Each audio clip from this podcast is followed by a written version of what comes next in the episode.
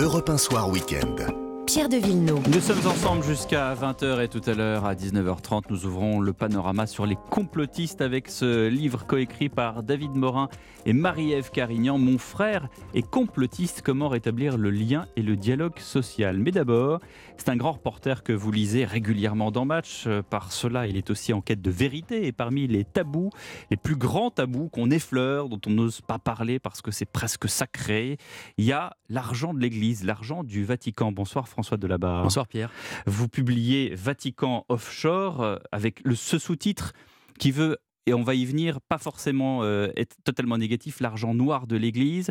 Euh, c'est un livre document où je vais le citer, il y, a, beaucoup de noms et beaucoup de, comment dirais-je de, de, choses qui sont citées et de, de détournements, d'énormément de détournements d'argent dans tous les sens. Ce qu'il faut dire au premier chef pour bien comprendre, ça n'est pas un livre à charge contre l'Église, c'est plutôt un livre où vous, vous expliquez comment, au début de son pontificat, le pape François arrive et il découvre tout cela. Il découvre tout cela et il y a un, déjeuner à Castel Gandolfo entre lui et le pape émérite Benoît XVI, Joseph hmm. Ratzinger. Et comme vous le dites plusieurs fois dans le livre, hmm. on ne sait pas ce qu'ils se sont dit et on n'a pas la bande son. On aimerait beaucoup avoir la bande son de cet hmm. entretien de 45 minutes, c'est ça, une ça, 45 minutes. Euh, mais il, est sûr qu'en sortant euh, de, en reprenant son hélicoptère ensuite pour le Vatican, euh, le pape François a eu sans doute des informations cruciales sur ce qui se tramait depuis des années, voire des décennies. Euh, euh, concernant les transits d'argent au Vatican. Et ce qui est sûr, c'est qu'il est déjà au courant et il a, un mandat qui est très précis, qui consiste à réformer la gouvernance du Vatican, la curie romaine et euh, à assainir les finances. Et le grand problème que Benoît XVI a eu pendant ces dernières années, qui explique en partie sa décision de renoncer au pontificat, c'est qu'il n'a pas réussi à imposer la transparence financière qui était voulue non seulement par lui-même, mais par les États-Unis, parce que on arrive après la crise de 2008, et par une, espèce d'ambiance générale euh, dans le monde de la, finance. Le Vatican est alors un pays qui fait exception à la règle. Les Américains l'ont classé dans la liste noire des pays susceptibles d'être victimes de blanchiment d'argent de la drogue, et ça c'est en 2012, hmm. et euh, ils n'ont plus de, de, paiement électronique, c'est-à-dire hmm. qu'en 2013, janvier 2013, février 2013, quand Benoît XVI annonce ce qui renonce au pontificat, euh, les, euh, la Banque centrale italienne a exigé des banques internationales qui travaillent avec les Vatican de cesser toute collaboration. Et donc, on ne peut plus retirer de l'argent au Vatican, on paye cash. Pourquoi? Parce que les, les, responsables du Vatican euh, refusent de, euh, de, suivre les consignes, ils refusent de lutter contre l'argent sale, de mettre en place les, euh, les, outils, et ce sont des mauvais élèves, et mauvais élèves de la, finance, de la finance internationale. Oui, mais vous expliquez aussi que derrière tout cela, il y a une organisation tentaculaire, notamment cette, cette, grande organisation qui, qui revient toujours, le IOR, et qui est, j'allais dire, non pas manipulée, mais presque, mais en tout cas qui est dirigé par euh, des hommes d'affaires, par des anciens patrons de banque, euh, par euh, des intermédiaires. Et, et ce sont ces gens-là, en fait, qui ensuite font des investissements qui peuvent être douteux. Alors, L'IOR, c'est, euh, on l'appelle la Banque du Vatican. Euh, c'est, euh, oui, la Banque du Vatican, c'est censé être une, petite structure pour, pour, pour, pour, pour faire circuler l'argent, mm. mais qui a été mal employé, qui a été détourné et qui a servi à, couvrir des opérations clandestines, que ce soit dans les années 70 avec l'argent de la mafia, que ce soit dans les années 80 pour financer Solidarnosc, donc dans la guerre de Jean-Paul II contre le bloc soviétique, et dans les années 90 pour financer les partis italiens avec des commissions, des rétrocommissions.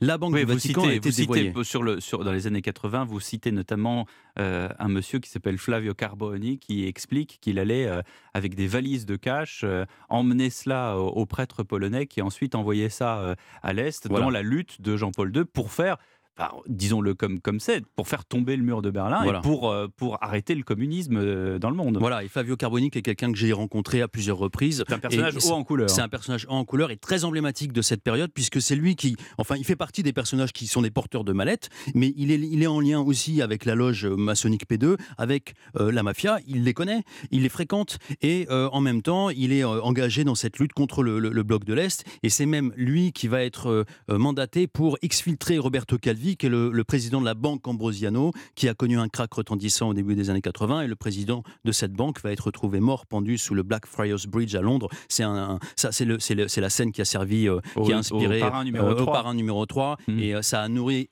énormément de fantasmes autour de, cette période. Euh, on peut aussi citer euh, la disparition d'Emanuela Orlandi, qui est aussi un fait divers de 1986, dont un film est sorti récemment sur Netflix, a eu beaucoup de succès.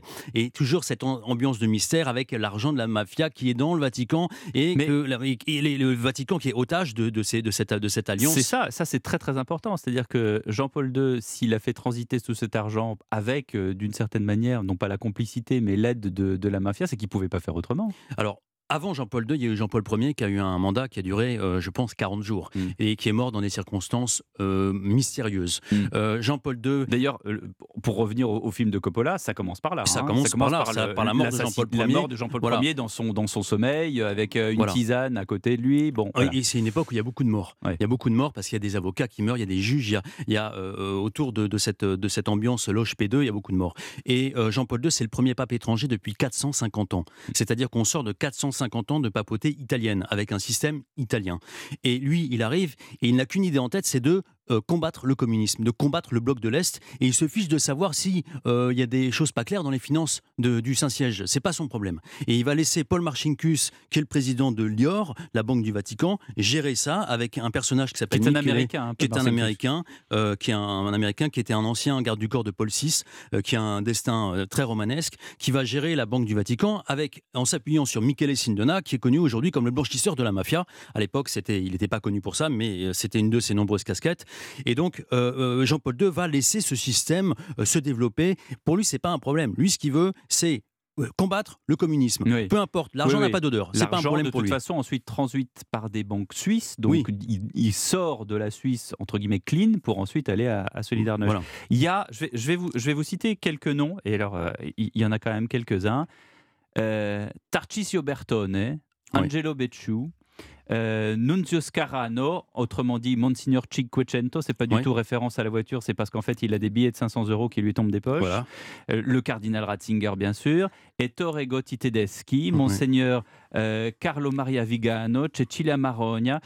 c'est un, je pourrais en citer plein d'autres. c'est un, il y a beaucoup de name dropping comme on dit, mais ce sont des personnages clés de tous ces couloirs dont je parlais qui mènent effectivement à cet argent et cet argent qui sert in fine, en fait, au départ, des bonnes causes, mais mmh. évidemment, il y aura des abus. Alors, euh, Nuncio Scarano, c'est intéressant, c'est quelqu'un qui n'est pas connu en France, mais c'est le seul prélat qui a été condamné pour, euh, pour la délinquance financière. Tous ceux qui sont condamnés euh, au Vatican ne sont pas justement des prélats. Ce ne sont pas des prêtres, ce mm. sont euh, mm. des, euh, des, civils. Ça, il faut le. Ce que je disais tout à l'heure. Ce, sont souvent des anciens patrons de banque, des hommes d'affaires. Oui, des hommes d'affaires. Comme Raphaël Mincione, Raphaël exactement, qui, est un, qui est un homme d'affaires qui, qui est à Londres en ce moment. Euh, le, le, donc Nunzio Scarno, c'est un prêtre qui qu'on appelle Mister Cinquecento et qui est accusé de faire transiter de l'argent de manière de, de, suspecté de blanchiment et qui va être condamné et qui aujourd'hui est dans une situation où il attend sa condamnation mais en même temps, lui, il, explique que euh, c'est au-dessus de, lui, au-dessus de lui que ça se passe et qu'il y a beaucoup de, beaucoup de, mm. il y a eu beaucoup de détournements, euh, en particulier avec une banque suisse qui s'appelle, qui s'appelle la BSI, qui a été radiée en 2017. Et donc, euh, c'est un. c'est un, Voilà, c'est ça. Euh, Bertonnet, c'est un, c'est quelqu'un de clé, c'est quelqu'un de très important. C'était le secrétaire d'État de Benoît XVI. Et c'est en partie à cause de lui, même c'est à cause de lui que Benoît XVI a renoncé au pontificat, parce que euh, Bertonnet est en fait le nœud de réseau de toute cette ambiance euh, d'opacité, de, tous ces, de tous ces détournements. Et pour vous donner un exemple, le scandale de Bertonnet, c'est quand il a réuni deux appartements de 350 mètres carrés, qu'il a fait 722 000 euros de, de travaux qu'il a fait payer en partie par une fondation d'un hôpital. Là, on est tombé dans mm. le, on est dans le, voilà, on est dans, on est, on est, on est dans un film là. Euh, Bertonnet, c'est aussi euh, le nœud de réseau, donc euh, c'est c'est lui qui va euh, servir vraiment de, de, qui va être ciblé comme le. C'est une pierre angulaire. En fait. Une pierre angulaire des, des, réseaux de corruption au Vatican, et c'est contre ces réseaux que vont que le pape François va essayer de, se battre pendant ces dix années de pontificat. François Delabarre, il y a, il y a des chiffres absolument XXL qui, sont dans votre livre, au moment où il arrive, euh, juste avant son pontificat, euh, Georges Bergoglio, euh, il y a 2 milliards d'euros qui sont non répertoriés et il y a 928 millions d'euros de patrimoine dans la secrétaire d'État. on en est où aujourd'hui? On a des, évaluations qui sont un peu plus à jour que, que celles de 2013 Oui, oui, aujourd'hui, il y a beaucoup de, beaucoup de progrès qui ont été faits, mais il y a encore des zones d'ombre. alors, il y, a, il y, a, plusieurs entités financières au Vatican. Il y a la secrétaire d'État qui est totalement dépouillée de ses pouvoirs financiers aujourd'hui. Ça, c'est la grande. ça, le pape François l'a nettoyé. Il l'a nettoyé. grâce au François. Et c'est lui qui l'a fait complètement. Et il y a un procès actuellement qui vise ces, réseaux de la secrétaire d'État qui est, qui, qui est en cours. les 928 millions d'euros, c'était au début, quand le pape François est arrivé, il gérait une cagnotte fabuleuse sans en référer à personne et surtout pas à la personne vers laquelle ils étaient censés référer et faire remonter ses comptes. Donc le pape arrive avec des réformateurs. les réformateurs sont là pour aller chercher les comptes et dire voilà où est l'argent, voilà comment on va faire. Et finalement, ils arrivent dans des bureaux et ils n'obtiennent aucune réponse. C'est totalement dément votre livre parce qu'on ne peut pas le lâcher. Ça, ça, serait lu vraiment comme un, un, roman d'espionnage. Qu'est-ce qui, qu'est-ce qui vous attire vous-même, François de Labarre dans, dans... C'est parce que vous avez regardé un jour Le Parrain 3 avec, oui, avec Al Pacino, Andy Garcia et, Sofia Coppola d'ailleurs. Oui, ça fait 15 ans que je vais en Italie, que je vais pour Paris Match faire des reportages là-bas et que j'ai rencontré des acteurs, je connais bien l'Italie et on se rend compte que le Vatican c'est vraiment devenu une espèce d'antichambre. Mais ça vous a gêné vous-même, vous-même en tant que personne C'est ça que, que qu'il y ait autant d'argent euh, entre guillemets, dissimulé autour de l'Église? Bah, L'Église, elle n'est pas. En fait, l'argent de l'Église, c'est pas l'argent du Vatican, c'est des choses différentes. Euh, c'est le décalage qui est, qui est frappant. C'est-à-dire que justement, l'Église, vous avez des prêtres euh, en France qui sont payés 1000 euros par mois, ils ont 25 euh, paroisses à entretenir et à faire tourner. et ils le font. Et, ils le font. Et, et ils n'ont pas, ils n'ont pas d'argent, ils sont pauvres. le Vatican est riche, mais le Vatican n'est pas tenu d'entretenir l'Église et il ne finance pas les, diocèses. Donc il y a, c'est, y a, ce sont deux choses différentes. Mais justement, ce décalage entre la pauvreté de l'Église et cette espèce de richesse et puis des détournements et de l'argent. C'est ça qui, vous a donné euh, vraiment envie de, de, faire cette enquête. Oui, les liens avec la mafia qui ça fait participe d'un fantasme, c'est très romanesque. Et, Ce qui est dément, c'est qu'à chaque fois qu'il y a un homme d'affaires, là je ne parle pas des prélats justement, mais un homme d'affaires, donc un intermédiaire euh, qui est pris la main dans le sac, et ça vous le dites très bien dans le livre, à chaque fois l'excuse c'est c'est un ordre du pape. Ça, c'est, euh, on a l'impression que c'est l'excuse et à chaque fois tout le monde se tait et personne n'ose dire quoi que ce soit parce que le, l'espèce de formule magique a été, euh, a été prononcée et, on ose, et peut-être pour cette raison-là, pendant des décennies et des décennies, tout cela a été euh, calfeutré. Le, le, oui, ça c'est le grand astuce, on va dire, des, euh, des, euh, des, personnes qui vont être pris la main dans le, dans le, dans le pot de miel, c'est de dire que le pape était au courant. Il s'arrange toujours pour faire signer un papier par quelqu'un d'autre et pour faire en sorte que le pape soit officiellement au courant, même s'il n'est pas toujours au courant vraiment de, de ce qu'on lui annonce. je peux vous donner des exemples très précis. le cardinal, qui est cardinal Béchou, qui est actuellement en mise en examen, il a, versé 500, il a fait verser 545 000 euros mmh. à une experte mmh. en géopolitique qui n'avait aucun contrat avec le Vatican, mais qui était une femme qui était proche de lui. Et, Cecilia euh, Cecilia Marogna. Et en fait, euh, le scandale a éclaté quand on s'est rendu compte que ces 545 000 euros avaient servi à acheter des, euh, des, des, sacs Gucci, Prada, des sacs de marque, et qu'en réalité, ils n'avaient pas du tout été, contrairement à ce que Béchou avait dit au pape, utilisés pour aider à faire délivrer une otage colombienne au Mali.